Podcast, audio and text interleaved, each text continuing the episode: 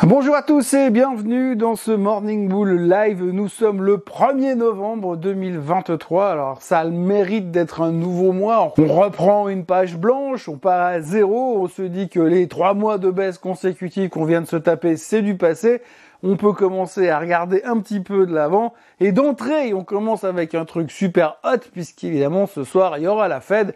Et hier, les marchés ont rebondi, enfin rebondi, on va dire timidement, hein, déjà. C'était difficile la veille, mais c'était pas beaucoup mieux hier. On sent qu'on veut bien essayer de faire quelque chose. On se demande si c'est pas simplement des couvertures de short plus qu'autre chose. Parce que pour l'instant, la personne qui a vraiment envie de prendre un pari aujourd'hui, là tout de suite, euh, au matin de l'intervention de la Fed, 24 euh, heures avant les publications d'Apple et puis 48 euh, heures avant les payrolls euh, du mois d'octobre, eh bien c'est vachement courageux, surtout qu'on est quand même un tout petit peu au milieu de nulle part. Alors on attend bien sûr des informations ce soir et tout devrait être différent après le meeting de la Fed, même si nous connaissons avec notre capacité à changer euh, de vision toutes les 45 secondes, on va immédiatement se projeter sur autre chose.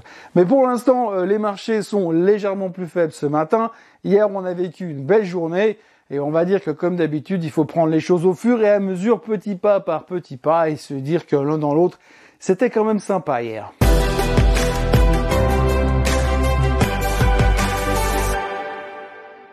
Donc si on prend euh, le résumé ou le déroulé de ce qui s'est passé durant la séance d'hier, ce qu'il faudra retenir, c'est que finalement, eh bien, le marché s'est préparé plus ou moins à ce qui va nous arriver ce soir. Évidemment, rien n'a fuité sur ce que la Fed s'est dit derrière les portes closes euh, du bâtiment de la Réserve fédérale à Washington, mais en tous les cas, ce que l'on attend surtout, c'est la publication du discours de Monsieur Powell.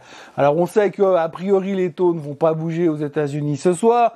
Mais ce qu'il faudra quand même retenir, c'est que le marché va regarder attentivement euh, le discours, la communication de la Fed, compter le nombre de points d'exclamation, de virgules, de, points, euh, de tirets et de retour à la ligne pour savoir s'il y aurait peut-être pas un indice caché à l'intérieur de la communication de la Fed pour nous dire ce qu'ils vont faire le mois prochain, oui, parce que comme d'habitude, pendant trois semaines, on attend le meeting de la fête, puis quand on l'a, on se dit, ah, faut faire attention parce qu'il y en a un autre derrière. Oui, il y a toujours un autre derrière, puisqu'a priori, tous les mois, ils nous sortent un meeting, donc c'est clair qu'à chaque fois, c'est toujours la même chose, mais on a cette capacité à ne jamais se satisfaire de ce qu'on a maintenant, et puis on veut toujours aller voir un bout plus loin. Bon, c'est un peu la base de la finance regarder loin. Il fut un temps où on regardait vraiment loin. On regarde à 3 heures ou 4 heures ou 12 heures dans les grandes journées. Mais pour l'instant, on va se contenter d'analyser ce soir le discours de la Fed qui devrait garder donc les taux inchangés.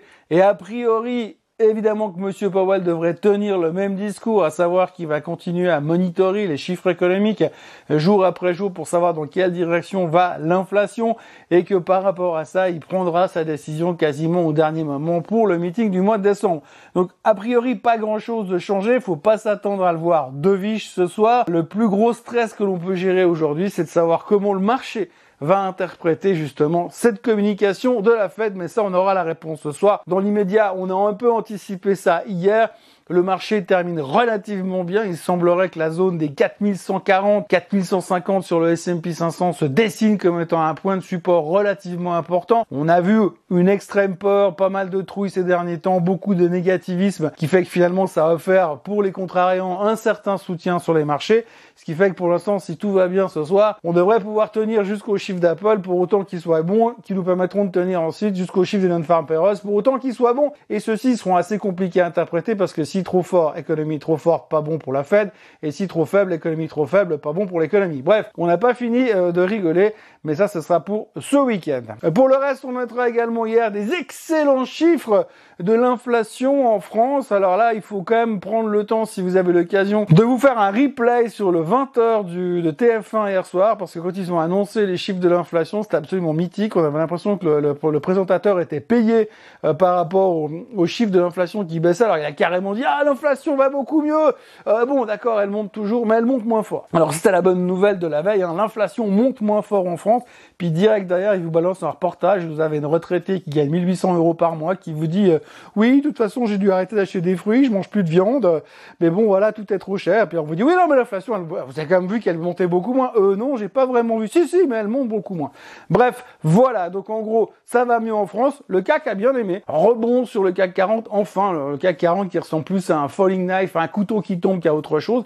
Mais pour l'instant, on a réussi à inverser un petit peu la tendance et puis le CAC 40 est de bonne humeur parce que l'inflation semble de plus en plus sous contrôle en France et ça, c'était vraiment une bonne nouvelle. Donc voilà, pour l'instant, on est en train de sous-peser le pour et le contre. Alors il y avait un, rapport assez intéressant qui a été publié dans un article de MarketWatch aujourd'hui où il y avait un expert qui nous disait qu'il a analysé les 55 dernières corrections. Oui, vous savez que depuis quelques jours, euh, le S&P 500 a baissé de 10% par rapport au plus haut, donc il est rentré, il a tapé cette zone de plus de moins 10%, et résultat, il est rentré en zone de correction. Bon là, il est remonté depuis deux jours, donc il est plus en zone de correction, mais c'est intéressant de voir, c'est que dès qu'on sort de cette zone de 10% par rapport au plus haut, on rentre en correction. On l'a vu sur le Nasdaq la semaine dernière, et on l'a vu donc sur le S&P. Et donc ce monsieur, il a repris les 55 corrections de plus de 10% par rapport au plus haut depuis 1928. Oui, parce que depuis 1928, il y a eu 55 corrections de plus de 10%, qui est relativement correct finalement sur 100 ans, hein, une fois tous les deux ans, eh bien il en a tiré des conclusions parce qu'on se pose toujours la même question. Hein. Quand on rentre en zone de correction à moins 10%, après on a une autre zone qui est importante, c'est les moins 20%. Là c'est l'entrée en bear market.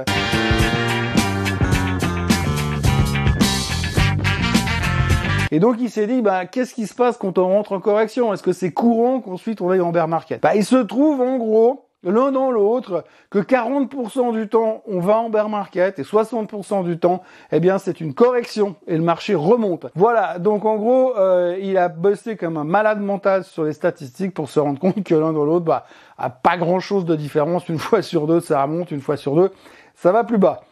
Ouais, je sens qu'on est vachement plus avancé qu'avant. Donc vous l'aurez compris, hier, si on a recherché un intérêt quelconque, une activité quelconque, eh bien on avait quand même l'impression que les gens, ils marchaient sur des œufs et qu'ils allaient euh, à petits pas pour euh, trouver euh, leur positionnement pour attendre la fête ce soir.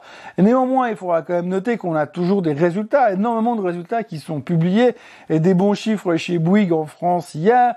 Euh, des, euh, des, également euh, bons chiffres chez Caterpillar, mais alors encore une fois, on se rend compte que tout est question d'interprétation. Et vraiment, ce qui est assez phénoménal dans cette période de résultats, c'est que tout le monde se concentre sur les post-résultats, c'est-à-dire que sur le discours qui est fait par le management après la publication des résultats. Alors aujourd'hui, que vous battiez les attentes ou que vous ne battiez pas les attentes, c'est pas si important que ça. Le plus important, c'est qu'est-ce que vous attendez. Et en fonction de ce discours, qui reste quand même un discours assez ésotérique, puisque finalement, si je suis le CEO d'une boîte et je vous dis ouais je pense que ça va être pas mal les trois prochains mois, j'en sais foutrement rien. J'ai deux trois idées, mais la conviction elle est quand même relativement faible, puisque jusqu'à preuve du contraire, ben personne sait de quoi l'avenir est fait. Donc du coup les gens interprètent surtout euh, la conférence de presse post-résultat et ça donne des choses assez spectaculaires. Des choses spectaculaires comme euh, les résultats euh, de Caterpillar hier. Hein, un exemple, Caterpillar fait mieux que les attentes, mais ils nous disent que oui, bah ça va être quand même compliqué pour les mois qui viennent. Ah, catastrophe, moins 7% sur Caterpillar. Hier soir, après la clôture, on a AMD qui vient publier ses résultats, des résultats qui sont en demi-teinte, on va dire pas si exceptionnels que ça. Euh, ils nous disent plus ou moins dans la conférence post-publication que ça va être difficile ces prochains mois le reste de l'année, c'est pas évident, qu'ils ont eu des variations sur les commandes, ils sont pas super à l'aise sur certaines choses. Et là, le titre se fait démonter after close, grand classique.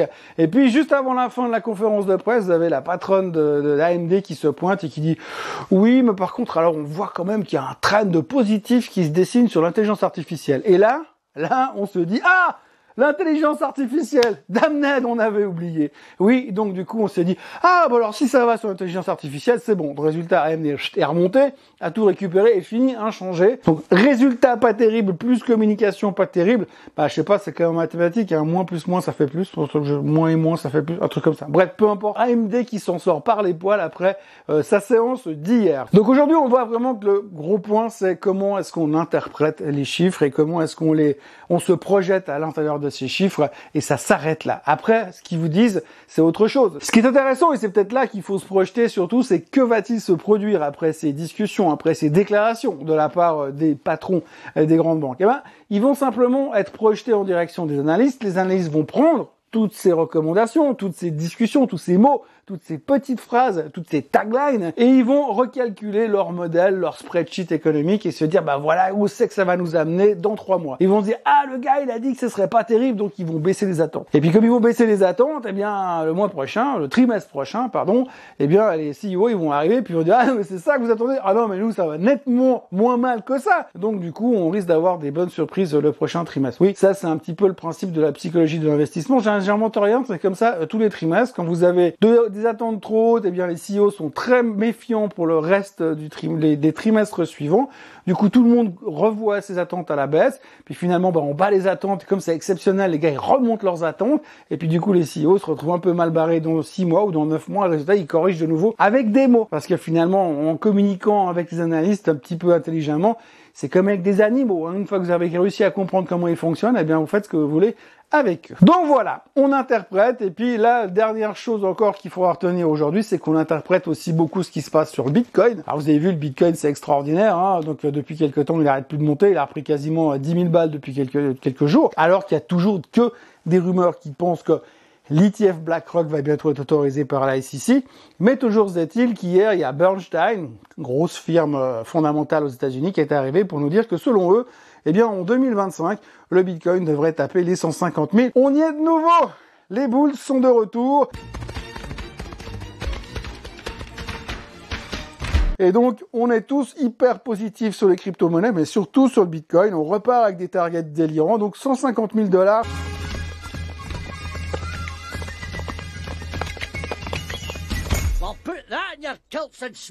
En 2025. C'est pas dans longtemps, hein. c'est dans un petit peu plus d'une année, un truc comme ça.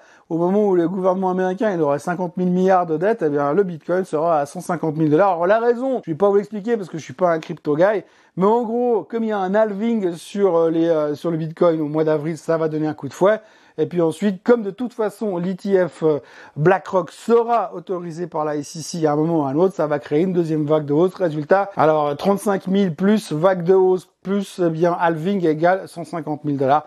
C'est assez simple la finance. Voilà, donc aujourd'hui, je vais pas vous mentir, on continue à regarder les mêmes choses qu'avant. Alors pour l'instant, du côté euh, Moyen-Orient et du côté guerre, bah on n'en parle plus trop un peu comme en Ukraine, mais on parle quand même toujours un petit peu du Moyen-Orient, puisque la grande question aujourd'hui, c'est Tant que l'Iran, l'Arabie Saoudite ne s'en mêlent pas, on s'en fout, hein, on s'en fout à Wall Street en tous les cas. L'Ukraine et la Russie, on s'en c'est fini. A priori, c'est fini, on n'en parle plus du tout. Donc pour l'instant, tant qu'il n'y a pas euh, de tant que ça ne dégénère pas, on va dire. Donc pour l'instant, tant que ça ne dégénère pas, on s'en fout. Le pétrole d'ailleurs continue de rebaisser en direction des 80 dollars. Donc tout va bien de ce côté-là. Là aussi, c'est favorable à l'inflation puisque finalement un pétrole qui baisse, ça va être super. Ça coûte presque plus rien à la pompe par 2 euros le litre, un 80 suivant, c'est franchement, ça rigole. Bref, donc tout va mieux, l'inflation est sous contrôle.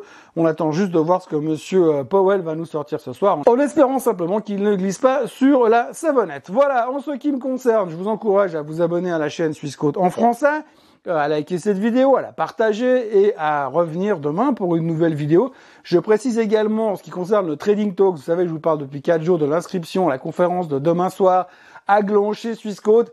Ah bah il y a plus de place. C'est plein, c'est complet, on a bouclé, c'est terminé, plus personne peut s'inscrire. Désolé, ce sera pour la prochaine fois. Et puis d'ici là, bah, je vous souhaite euh, une excellente journée. Profitez bien de cette journée, euh, de cette première journée de novembre. Et on se retrouve demain à la même heure et au même endroit. Bye bye.